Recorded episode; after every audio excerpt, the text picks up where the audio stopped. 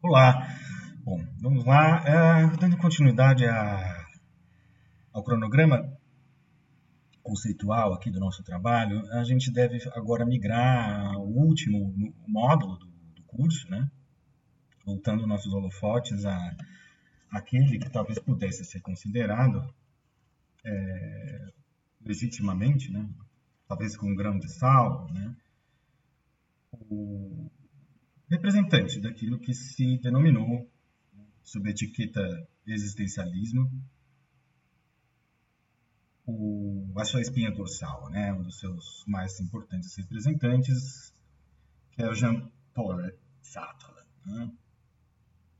É claro que é, dos textos que se oferecem à leitura, à análise na nossa disciplina, em especial que é literatura, né? mas hoje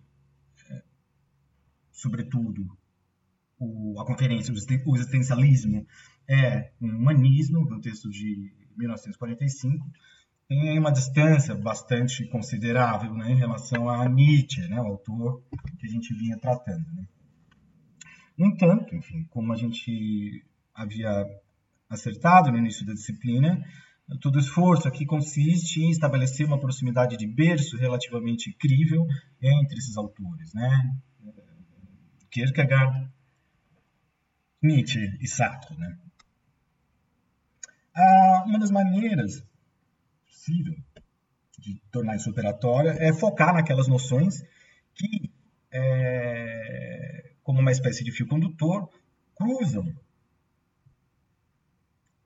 o que esses autores pensaram e escreveram é, como uma espécie de imã que vai atraindo limalhas diferentes de acordo com o momento de cada um deles, mas que é o problema da liberdade. Né? Mas antes de, de, de, focar na questão da liberdade, né, Kim Sartre vai adquirir o ápice da sua radicalidade no que concerne a ambição de, de, de pensar uma, um conceito positivo de liberdade, sem que, entretanto, é, com isso a gente carregue as pesadas correntes da metafísica, no sentido da, da liberdade inteligível, né? eu vou simplesmente, digamos assim, um pouco pedagogicamente, uma estratégia, digamos assim, mencionar aquela passagem que eu já venho é, frisando já há um certo tempo, que é o nono parágrafo da segunda consideração extemporânea de Nietzsche, né, que até então acho que eu só havia parafraseado, hoje eu vou citá-la, na tradução do Rubens Rodrigues Torres Filho, para, na, na tentativa de, digamos, é, vincular né, a, aquilo que, na filosofia de Nietzsche, a partir do seu complemento vivencial, existencial, é, poderia nos irmanar a, ao existencialismo de cunho sartreano, pelo menos uma, um, uma faceta dele. Então, vamos à passagem. Para que está aí o mundo? Para que está aí a humanidade? Isso, por enquanto, não deve nos afligir, a não ser que queiramos fazer uma piada, pois o atrevimento do pequeno verme humano é o que há de mais jocoso e de mais hilariante sobre o palco terrestre. Mas, para que tu, indivíduo, estás aí? Isso te pergunto, e se ninguém te pode dizê-lo, tenta apenas uma vez legitimar o sentido de tua existência com o que a posteriori, propondo tu a ti mesmo um fim um alvo, um para quê? Um alto e nobre para quê? Morre por ele. Não conheço nenhuma finalidade melhor para a vida do que morrer pelo grandioso e pelo impossível. Ora, confrontando essa, esse trecho com aquilo que Sartre dirá no parágrafo 8 do já aludido texto A Conferência do Existencialismo, é um humanismo, é possível, então, acredito eu, dar início a esse segundo, esse, perdão, esse terceiro módulo, sem, sem que, entretanto, é, haja um hiato em termos da efetividade é, filosófica. Né? Não, não, acho que não é nem a ideia fazer isso sistematicamente, não sei nem se é desejável, né? o, o, o benéfico, né? mas é, é inegável, né? aqui que ecoa, ainda que ao longe, isso que Nietzsche nos, nos disse. Né? Então, eu cito o parágrafo 8 do, do texto do Sartre, célebre passagem, né? onde Sartre faz intervir um, um, um conceito positivo de liberdade. Uh, e também a célebre divisa, né, de que, uh, segundo a qual uh, a existência precede a essência, né, na medida mesma em que a essência adquire sentido, nasce, cresce, né, é, ela adquire é, lastro, ela é constituída pela própria existência. Então, de Sartre, indagando, o que significa dizer que a existência precede a essência? Significa que, em primeira instância, o ser humano existe, encontra a si mesmo, surge no mundo e só posteriormente se define. O ser humano só não é passível de uma definição porque, de início, não é nada. Só posteriormente será alguma coisa e será aquilo que ele fizer de si mesmo. O ser humano nada mais é do que aquilo que ele faz de si mesmo. É esse o primeiro princípio do existencialismo. Ora, a primeira capilaridade aqui está em, em, relação ao peso que se dá à ação e ao, ao ato né, de, de, impor um sentido à existência, sobretudo é, nesse aspecto daquilo que Nietzsche, no, pelo menos na consideração extemporânea, no, no trecho citado, dizia, ora, não, que a humanidade, o mundo, ou seja, é, esses, essas hipóteses globais de interpretação da natureza da história é, que suplantam o indivíduo não me interessam no sentido da sua abstração, né? O que me importa é você, indivíduo, né? Indivíduo. Isso que eu te pergunto. Das Frage né? Diz Nietzsche. Por que, que você está aí? Qual que é o sentido, né? E se você não tem um, um, um, uma natureza, uma essência, um substrato anteriormente significado que possa te dar uma definição, um modelo, uma explicação para as coisas, então tenta você mesmo legitimar o sentido da sua existência como o que a posteriori diz Nietzsche. Né? Ora, é precisamente isso que diz o Sartre, né? Só posteriormente será alguma coisa, será aquilo que ele fizer de si mesmo, o ser humano, né? Ou seja, o ser humano, né, em primeira instância, ele, se, ele existe surge no mundo e só posteriormente se define. Com isso a gente já tem é, um pouco por retro, retroação, né, digamos assim, for pensar até vetorialmente, né, é, uma, uma, uma capilaridade entre os dois autores, uma certa inerência, né, e o Nietzsche, o para quê, né? Propõe, propõe para si um votsu, né, um alvo, Aí tem uma parte dramática, trágica da filosofia de Nietzsche, que em Sartre vai ter um sentido bem distinto, embora não, é, não completamente desconectado, mas é Nietzsche, enfim, né, como a gente viu, morre por ele, não conhece nenhuma finalidade melhor para a vida do que morrer pelo grandioso. Bom, enfim, isso é o aspecto, é, há um certo heroísmo aí, né, na, na, nessa passagem de Nietzsche, que no caso de Sartre teria que ser melhor é, calibrado. Né? Mas para aquilo que nos interessa, tem aí essa, essa acepção. É, eu não sou uma, uma, um objeto colocado dentro de uma caixa. Né? Não sou, digamos, passivo numa espécie de. de, de é, enfim, um objeto contido por um continente. Né? Eu faço parte do mundo, esse mundo do qual eu faço parte, ele se, ele se expressa em mim, de alguma maneira, e eu, e, e conhecer esse mundo é, antes de mais nada, entrar numa relação bicondicional, né? Modo como essa, né, a capacidade que eu tenho de perceber as coisas no sentido mais pleno da sensibilidade é, é,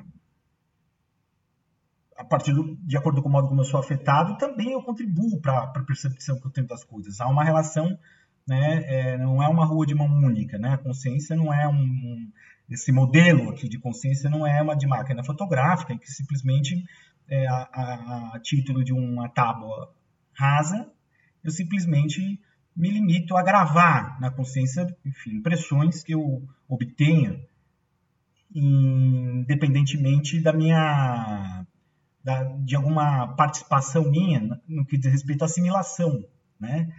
na, no modo como eu sou afetado pelas coisas, né? Aqui está antecipadamente fora de questão essa noção abstrata, né, que já em Nietzsche já também já havia sido desestabilizada, né? Quer dizer, a, ideia de que há, né, uma consciência pensante que adquire legitimidade por meio, é, digamos, do seu caráter abstrato, como uma, uma alma desencarnada, né, desconectada né, do mundo, já Nietzsche é, não tinha força eficiente mais. Né? Isso porque a subjetividade, deixada de ser pensada como a, a, a, o núcleo ontológico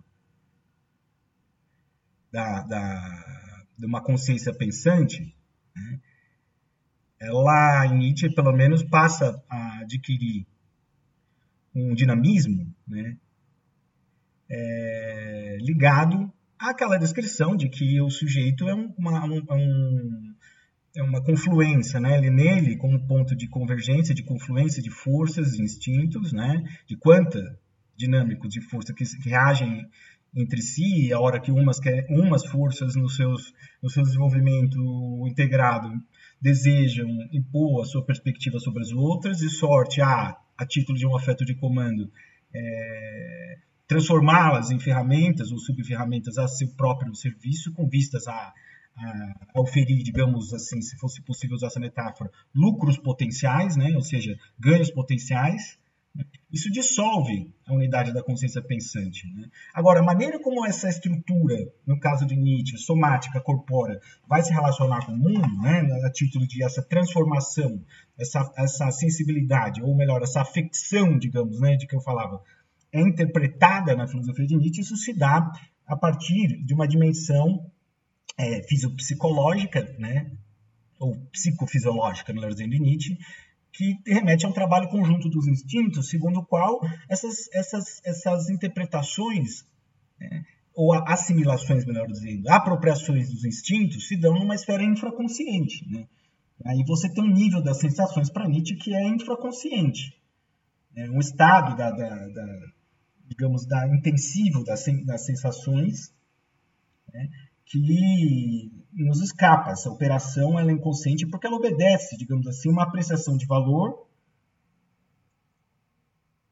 operada, né, realizada, efetuada pelos instintos que, na sua economia, eles, eles se interpretam e vão, a partir daí, é, excluindo a pluralidade do viraceiro, do mundo, da imanência, que eles bem, que eles servem. Né?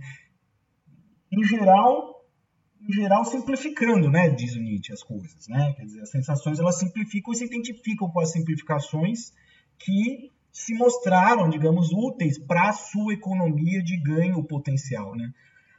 Num certo sentido, feitas as devidas diferenças, nessa, nessa, nessa ideia satriana de que eu dizia, de que o, o ser humano ele não é passivo diante da realidade, né? Que ele, no sentido amplo, é, o sujeito, a subjetividade, ela, ela está no mundo, né? Ela não é, ela não está ao lado nem abaixo, nem, nem digamos assim, é, passivamente contemplando, né, as coisas. Mas o mundo ele, ele, ele não só estou implicado no mundo, como eu organizo o mundo a partir do modo como eu o percebo.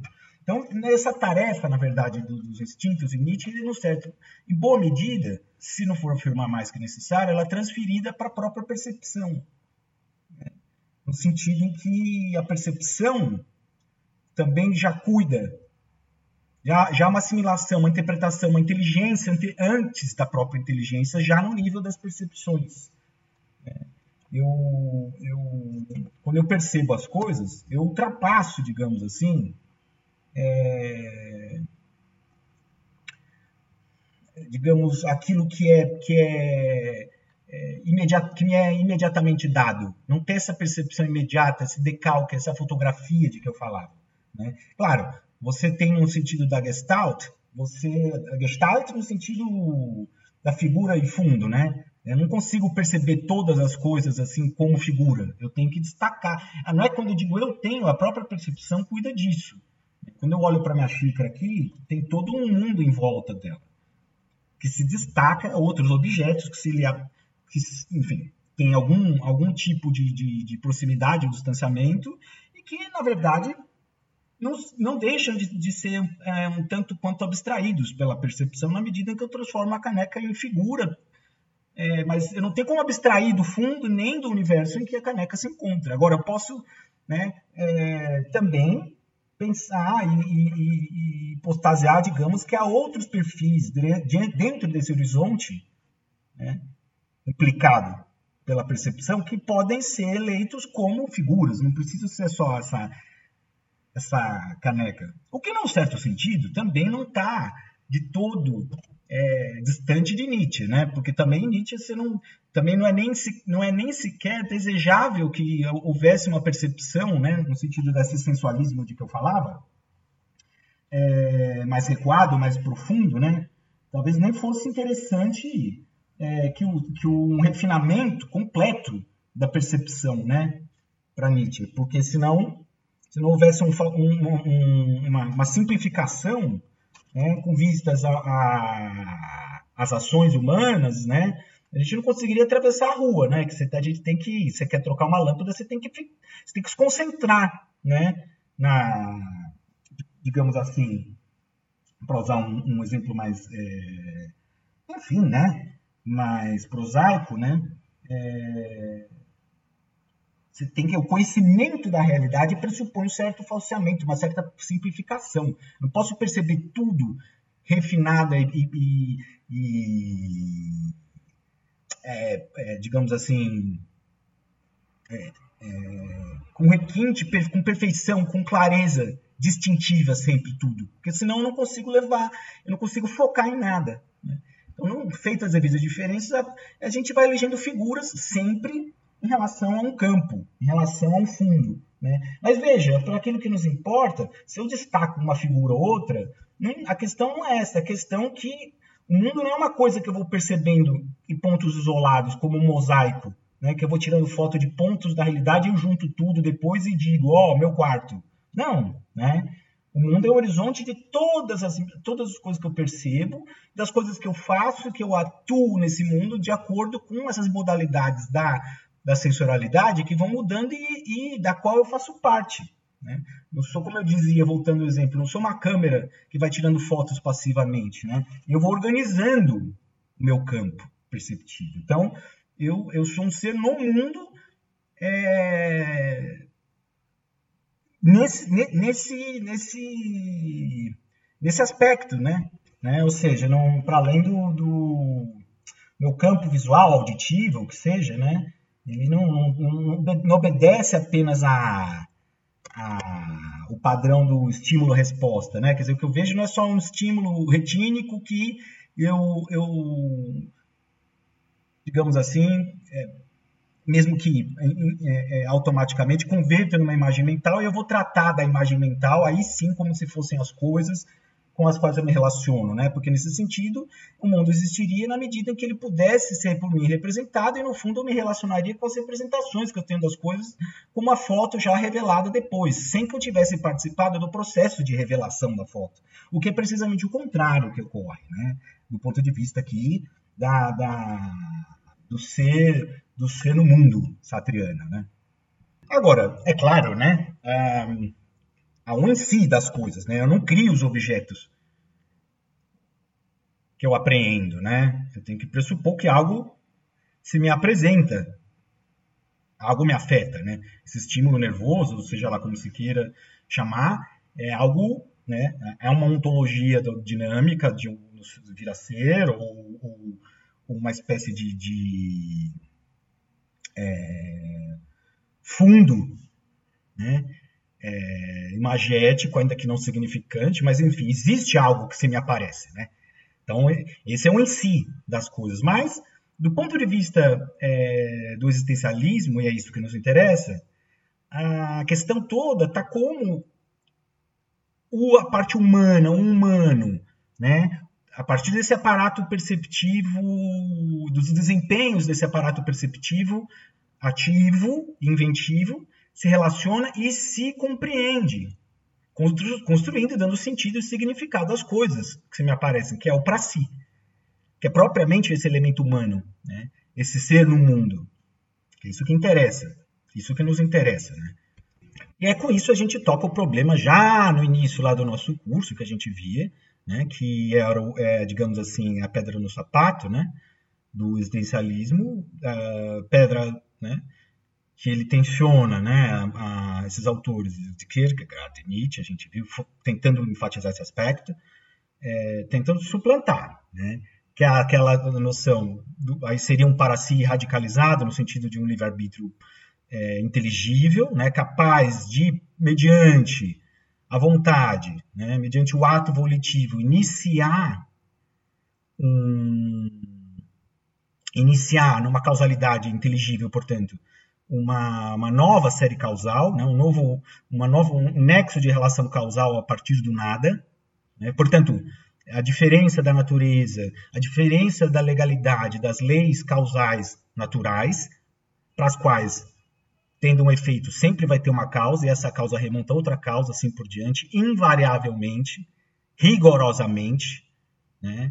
Remetendo sempre a uma, a, uma, lei causal anterior. Nesse caso da liberdade do livre-arbítrio, não. Né? Seria essa espécie de dimensão é, extra mundana, né? num certo aspecto, porque o ser humano ele começa uma nova, uma nova ordem causal, livre espontaneamente, portanto, seria uma dimensão nada natural no ser humano, né, no sentido empírico, e, e o determinismo, né, contra o qual também, é, no sentido do, do, do, em si máximo, né, o que, que, diria, que, que diz lá o determinismo enquanto doutrina, né, que, contra o qual também o Sartre ele vai ter que se, se colocar, né, em boa medida, tanto mais, né, que é aquela doutrina né, que eu acabei, acabei de dizer, que tipifica as ciências da natureza, no, em bom aspecto, mas não apenas, que concebe a relação causal, né, relação antecedente e consequente, né, de causa e efeito, como uma relação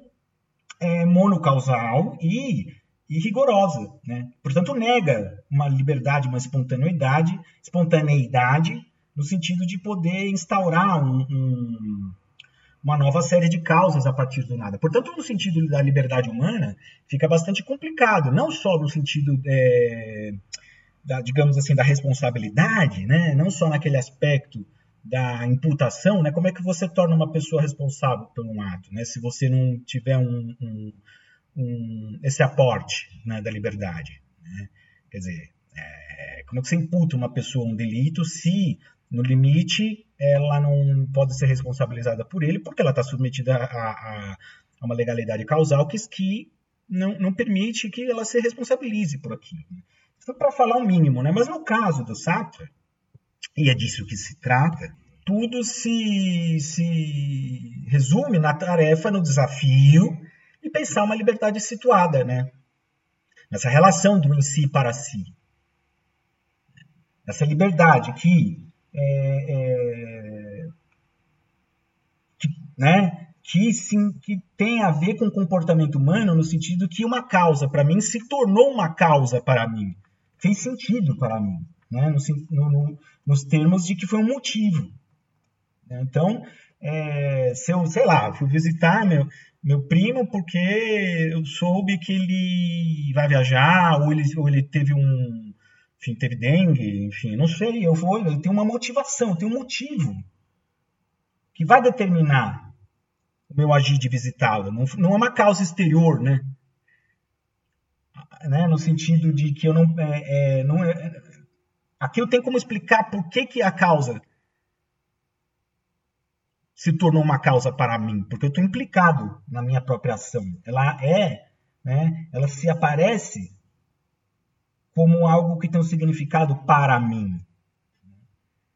Para além de qualquer outra crítica de uma causalidade determinista. Né? Porque eu, posso, eu, posso, eu posso criticar o determinismo também dentro do próprio determinismo. Né? Eu posso dizer, bom, a ideia de que A é causa de B, porque se não tivesse acontecido A, não ocorreria B, eu posso dizer que não, contrafacticamente poderia ter se eu posso ter jogado a pedra na vidraça, não você, e ela ocorreu a, a ação, o efeito. Mas não é disso que se trata. Né? A questão é, é o que o, o, o, o determinismo ele, ele, ele, ele faz a ação entre uma coisa e outra, né? entre causa e efeito, uma relação, uma maneira daquilo que acontece nas leis da natureza, né? sem um motivo. Né? É o sentido da a liberdade aí não é não, não se você não pergunta para onde, por que, que a bola foi para ali, para lá, para aquele lugar, porque era para fazer o gol, de que tem um jogo chamado futebol com aquelas leis, com aquelas regras e a motivação era aquela, não. Né? Só explica o movimento da bola porque não houve um impedimento, não houve um obstáculo físico. Não pergunta o, o a, a, uma finalidade intrínseca da ação. Não é o que acontece no sentido da liberdade concebida em termos é, da motivação de que eu falava. Agora, o problema, qual que é o problema do, do, do, do defensor, do partidário da liberdade? Né? é, absoluta, digamos.